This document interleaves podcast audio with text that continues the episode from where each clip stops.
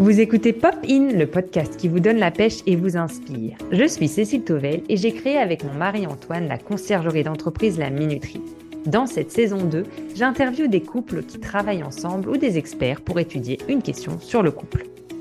Vous aimez les histoires de couple, vous travaillez en couple ou bien vous vous demandez si c'est fait pour vous deux, ce podcast est créé pour vous. Vous le savez peut-être, nous sommes en pleine semaine du podcaston. Pendant 7 jours, plus de 300 animateurs et animatrices de podcasts se mobilisent pour mettre en lumière le monde associatif et ses valeurs. C'est une mobilisation très belle et il était naturel que j'y participe avec mon podcast Popin. On en reparle en fin d'épisode, mais dans ce contexte, j'ai le plaisir d'inviter Jérôme et Emmanuel. De l'histoire personnelle de Jérôme et Emmanuel Stewie est née la belle aventure du village des enfants extraordinaires ce lieu magique et unique en France qui apporte socialisation, apprentissage et plaisir aux enfants en situation de handicap cognitif. Ils sont cofondateurs de cette association à but non lucratif, parents d'une fratrie de trois enfants, dont l'aîné est une adolescente extraordinaire. Ils ont transformé leur épreuve de vie en force créatrice au service du bien-être des jeunes différents et de leurs aidants familiaux. Petit retour en arrière. En 2003, ils décident de fonder une famille et se marient. En 2005, à l'arrivée de leur premier enfant, ils découvrent le monde du handicap en même temps que la parentalité. Alicia est en effet diagnostiquée à l'âge de 6 mois comme porteuse d'un syndrome génétique rare, CFC, synonyme de handicap mental couplé à de probables difficultés motrices. C'est ce qu'on appelle le polyhandicap. Cela va bouleverser non seulement leur vie, mais aussi leur vision du monde. De là naît la mission solidaire et altruiste qu'ils sont en train d'accomplir depuis 4 ans déjà. Nous avons d'un côté Jérôme, qui est un serial entrepreneur à succès dans l'univers du digital et du mobile. Il crée plusieurs sociétés dans les nouvelles technologies qu'il développe et revend. Après trois startups réussies, il a envie de mettre à contribution ses compétences et son réseau au sein d'un projet social à impact et qui fait du sens. En parallèle du village des enfants extraordinaires, il accompagne et mentor de jeunes entrepreneurs comme operating partner au sein du fonds de capital risque Serena. Et de l'autre côté, nous avons Emmanuel qui est passionnée d'innovation pédagogique, formatrice de formateurs professionnels et elle est engagée dans l'excellence académique et la réussite des étudiants en voie économique et sociale. Très impliquée depuis de nombreuses années dans plusieurs associations qui se créent pour venir en aide aux familles d'enfants handicapés, elle a envie d'apporter sa pierre à l'édifice. Elle choisit ainsi de s'orienter dans l'éducation adaptée et l'innovation sociale pour que les apprentissages soient accessibles à tous. Ensemble, ils ont donné naissance à ce premier village ludo-éducatif. C'est un peu leur quatrième enfant. Ils l'ont conçu et construit à la sueur de leur front et avec leur cœur. Il ne reste plus qu'à lui donner vie et à l'animer. Ouverture prévue dans quelques semaines. Place à mes invités. Bonne écoute. Bonjour à tous les deux, bienvenue dans le podcast Popin. Alors, ma première question euh, pour vous, c'est donnez-moi trois mots qui en diraient long sur votre conjoint ou conjointe. Alors moi, J'en ai trouvé quatre instinctivement. Le premier, c'est mon coach, mon mentor. Le deuxième, c'est l'audace. Le troisième, c'est l'impatience. Et pour finir, l'exigence. Merci. Bon programme. Euh, bonjour, euh, bonjour Cécile. Donc moi de mon côté, euh, les trois mots, donc l'optimisme, l'empathie et le caractère drôle d'Emmanuel. Oh là là, c'est beau, super. Merci beaucoup de vous être prêté à ce petit jeu pour commencer euh, l'épisode. Et qu'est-ce qui vous donne la pêche dès le matin à l'un et à l'autre? Alors moi le matin, je commence toujours par euh, bah, une bonne douche. Et euh, pendant la douche, c'est à peu près au moment de la matinale d'RTL. Et donc j'aime bien écouter la, la, chronique un peu caustique et acerbe de Philippe Cavrivière. Donc ça, ça me donne la pêche, ça me, ça me réveille, ça me met de bonne humeur et ça augure d'une bonne journée euh, dynamique. Et moi, c'est le, rituel d'accompagner mon, dernier enfant, euh, mon fils, euh, à l'école. Et sur le chemin de l'école, on fait les clowns, on s'invente des rimes sur des thèmes en particulier, on, s'invente des chansons, on se lance des défis. Bon, en gros, c'est la grosse rigolade pendant euh, les, les 10 minutes de marche, quoi. Euh, voilà, c'est ce qui me donne la pêche. Super, merci beaucoup. Euh, justement, pour euh, revenir au sujet du jour, euh, vous avez créé l'association Le Village des enfants extraordinaires. Alors, est-ce que vous pouvez déjà nous présenter un petit peu l'association et puis nous dire comment vous vous répartissez les rôles dans l'association? Alors, le Village Enfants Extraordinaires, c'est une association donc à but non lucratif qui ouvre des centres ludo-éducatifs pour des enfants euh, handicapés euh, qui soient euh, donc non scolarisables, qui ne peuvent pas aller à l'école ordinaire, qui ont besoin d'aller dans des institutions spécialisées.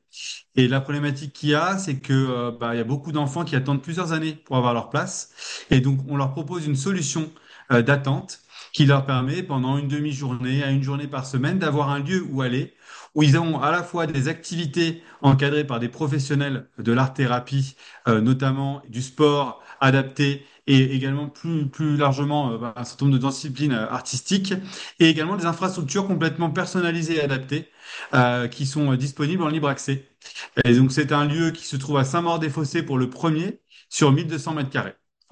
Donc euh, avec Emmanuel, en fait, on s'est réparti euh, les rôles de la manière suivante.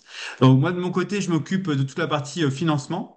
Que un des enjeux quand on est une association, bah, c'est d'avoir des, des financements pour pouvoir euh, bah, à la fois financer les investissements, mais également l'exploitation. On a on n'a pas de, de revenus ou peu de revenus qui euh, permettent de couvrir l'ensemble de nos coûts grâce à nos usagers. Et donc il faut aller chercher des mécènes, des fondations, des grandes entreprises qui acceptent de donner pour l'association. Donc ça, ça a été euh, un gros chantier, notamment les premières années pour financer l'ouverture. Je m'occupe également de la partie bah, derrière, euh, c'est cohérente, euh, de budget, budget euh, prévisionnel, euh, suivi du budget, suivi de la trésorerie. Et puis je m'occupe de toute la partie outils, process, méthode et organisation. Ça, c'est un peu mon, mon background d'entrepreneur. Et côté Emmanuel, elle est en charge de tout le projet pédagogique. Elle gère toute la partie recrutement et la relation notamment avec toute l'équipe d'artistes enseignants. Elle gère les relations avec les familles euh, et les aidants, Euh, la relation avec également euh, les pouvoirs publics au niveau institutionnel, notamment les institutions spécialisées. Et puis, une de ses grandes forces, c'est toute la gestion de la communication et des événements qui permettent de faire connaître l'association à la fois auprès des familles, du grand public, des médias, et également de pouvoir collecter des fonds chaque année auprès de la générosité du public. Mhm. Ça, c'est les, les choses vraiment que chacun fait de, de son côté. Il y a quand même pas mal de choses qu'on fait aussi en commun. Et euh, notamment, euh, bah, l'un des gros enjeux qu'on a eu jusqu'à maintenant, c'est euh, toute la partie recrutement et travaux, puisqu'il a fallu bah, ouvrir le village et il a fallu recruter l'équipe. Et ça, c'est des choses qu'on a vraiment pilotées de manière conjointe pour pouvoir à la fois, faire la conception, la relation avec les entreprises, les architectes et recruter le directeur et l'équipe salariée. Mhm, un vaste programme. Et alors, bah, c'est des missions très complémentaires qui n'ont pas grand-chose aussi, une partie peut-être à voir avec votre métier, euh, vous personnel, que vous avez en dehors de l'associatif. Mais qu'est-ce qui vous plaît du coup dans vos missions au sein de l'association? Bah, déjà, ce qui nous plaît, c'est la mission elle-même, la mission fondamentale du village, qui nous anime bah, du matin au soir, euh, à savoir euh, rendre euh, une vie meilleure aux familles extraordinaires, changer leur quotidien et contribuer à leur apporter de l'espoir et, du bonheur. Donc ça, c'est vraiment le sens en fait altruiste et solidaire de la mission qui qui nous passionne en fait, et c'est tout l'impact qu'on va avoir en fait sur ces centaines de familles voilà, qui, qui nous anime beaucoup. Et finalement, toutes les missions convergent vers cette, mission euh, unique. Après, ce qui nous plaît, c'est euh, toutes les belles rencontres qu'on fait avec des gens euh, toujours brillants, compétents, passionnés, qui vont de façon désintéressée mettre leurs compétences, leur savoir et leur savoir-faire au bénéfice du village et des familles. Donc ça, c'est vraiment super en fait. Euh, c'est, cette chaîne de solidarité humaine euh, qu'on arrive à créer et finalement qui fait que le village appartient à tout le monde parce que tout le monde y a contribué. Ouais, c'est vraiment un projet collectif. Vous travaillez sur, euh, sur ce projet donc en couple. Comment vous équilibrez-vous votre vie personnelle de couple, de parents, de bénévoles et puis votre vie professionnelle qui est déjà bien remplie également? Alors effectivement, c'est c'est un, c'est un vrai challenge. Et en fait, la gestion du temps, c'est l'un des principaux problèmes, entre guillemets, auxquels on est confronté. Donc, Mhm. euh, il a fallu l'organiser de, de manière extrêmement organisée et euh, limite militaire. Donc, moi, en ce qui me concerne, euh, j'ai trois jours dans la semaine qui sont dédiés à, à mon activité professionnelle euh, comme partenaire dans un fonds euh, de capital risque. Et c'est vraiment organisé le lundi, le mardi, euh, le jeudi après-midi, le vendredi matin. Euh, l'association, c'est le mercredi, le jeudi matin et le vendredi après-midi. Donc ça, c'est vraiment cadré. Et après, effectivement, parfois, donc le week-end, c'est pour la vie familiale, mais parfois, il peut arriver euh, que le projet empiète sur notre vie personnelle. Alors, dans ces cas-là, euh, bah, le, le principal garde-fou, ce sont nos enfants. Qui nous rappellent à l'ordre qu'il y a des moments où on se prend des petits scuds euh, du genre euh, non mais là on veut pas entendre parler du village. Là interdit de parler du village on n'en peut plus. Donc ça c'est vrai que ça, ça nous permet effectivement de dire oh là là on a peut-être été un peu trop loin ce week-end.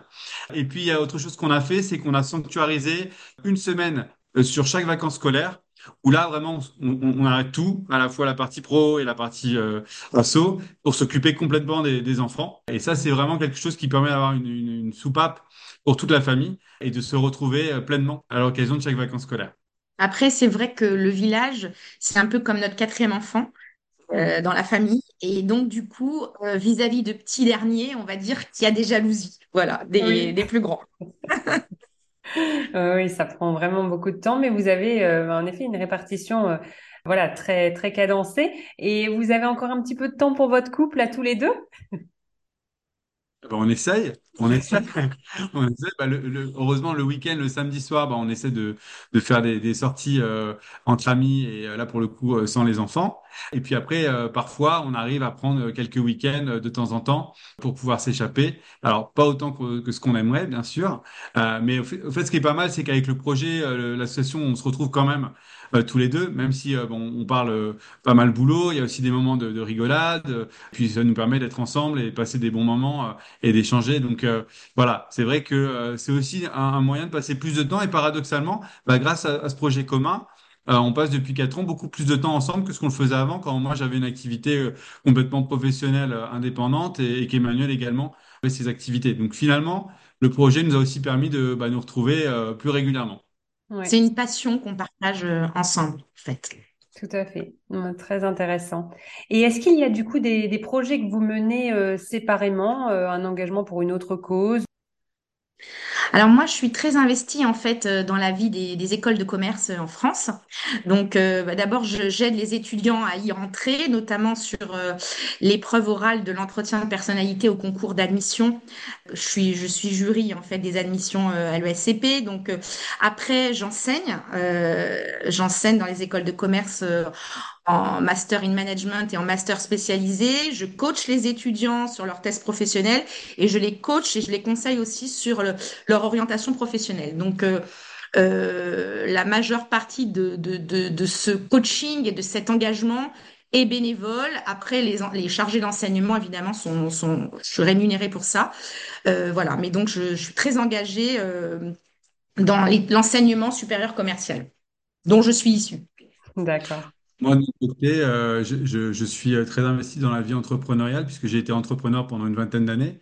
Et, euh, après ces trois vies professionnelles où j'ai créé mes sociétés, j'avais envie bah, de donner plus de sens à ce que je faisais. Donc l'association effectivement a répondu à, ce besoin, mais également le fait de d'aider d'autres entrepreneurs plus jeunes à réussir fait partie aussi de- des moyens que j'ai trouvés pour, pour pouvoir donner plus de sens à, à ce que je faisais et plus d'impact. Et donc ça, je le fais au travers de mentorat, que je peux faire euh, au travers du fonds euh, de capital risque Serena, où, on accompagne pas que simplement les entrepreneurs qu'on finance, mais plus globalement, on essaye d'aider l'ensemble de l'écosystème en donnant des, des, des happy hours, entre guillemets, euh, où on les coach sur leurs projets. Et puis au travers également d'un engagement auprès de d'accélérateurs et d'incubateurs, où je peux avoir aussi des sessions de coaching qui sont offertes aux entrepreneurs pour les aider à, à mieux structurer leurs projets. Très bien. Merci, merci. C'est très intéressant ces, deux engagements. Est-ce que vous auriez un, livre ou une œuvre d'art qui vous inspire et que vous souhaitiez nous partager? Alors, euh, à cette question, on répondra surtout euh, l'œuvre d'Antoni Gaudi. Qui est l'architecte de génie qui a voilà tellement marqué la ville de Barcelone. Et en fait, on se retrouve énormément dans dans son approche, notamment l'inspiration de la nature, le fait d'avoir des formes organiques, c'est exactement ce qu'on a fait au village en fait, de manière naturelle. on est dans la nature enchantée la mère nature qui a accouché le ciel étoilé, le ciel étoilé qui est dans notre salle de spectacle, l'utilisation en fait de la géométrie réglée, c'est-à-dire qu'avec des, des formes arrondies, aucun angle, et surtout l'idée de combiner l'art et le fonctionnel. C'était vraiment ça notre approche, de dire qu'on veut travailler aussi bien le technique mais aussi l'esthétique. Donc on se retrouve beaucoup dans euh, la créativité, la fantaisie et l'imagination de, de Gaudi. Voilà. Très belle inspiration, très belle. On me l'avait jamais encore cité sur le podcast, alors je suis, je suis contente. C'est très belle inspiration. Et pour finir sur une touche de légèreté, cet épisode, est-ce que vous auriez une anecdote rigolote sur euh, votre couple ou bien une expression qui, qui vous ferait, que vous souhaitez partager euh, avec les auditeurs? Alors, comme je, l'ai dit au début euh, de, du podcast, en fait, euh, Emmanuel, dans ses attributs, c'est vraiment l'optimisme. Et donc, elle a une expression euh, qu'elle utilise très souvent qui, qui est un peu désarçonnante quand, quand, quand elle se produit. C'est l'expression c'est un mal pour un bien. Alors souvent, quand il arrive une catastrophe, donc vous êtes un peu au fond du trou. Donc exemple très concret, pendant le village, à trois jours du démarrage, des travaux sur la salle la plus complexe qui était la, salle de, parcours moteur indoor. On avait mis un an à la concevoir.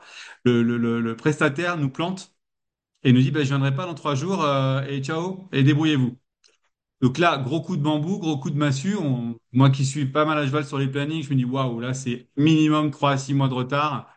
Et là, Manu, elle me dit, bon, bah, c'est un mal pour un bien, on va trouver mieux. Je dis, ah ouais, tu crois vraiment qu'on va trouver mieux là? Comment on va faire?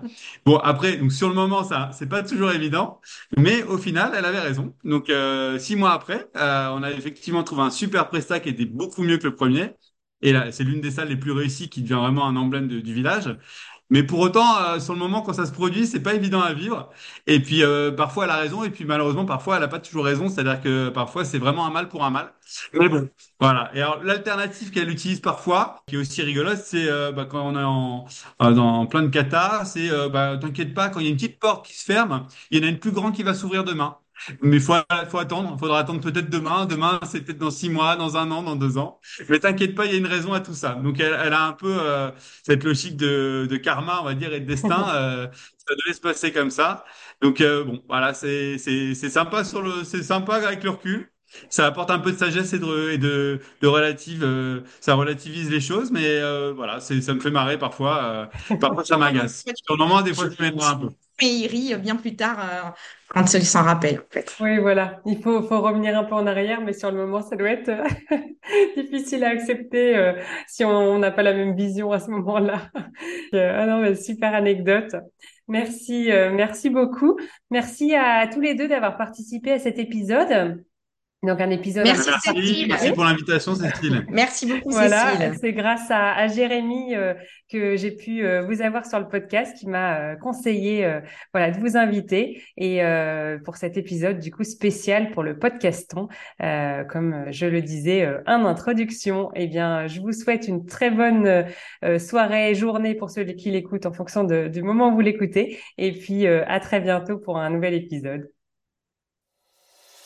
Et voilà, cet épisode un peu spécial touche à sa fin. J'espère que vous l'avez apprécié et je vous encourage à visiter le site du podcaston www.podcaston.org pour découvrir plus d'une centaine d'autres associations à travers d'autres excellents podcasts. Et c'est aussi l'occasion, si vous en avez la possibilité, de faire une promesse de don pour l'association Le Village des Enfants Extraordinaires. Et là aussi, ça se passe sur podcaston.org, très facilement. On compte sur vous et merci pour votre fidélité à ce podcast. À bientôt sur Popine!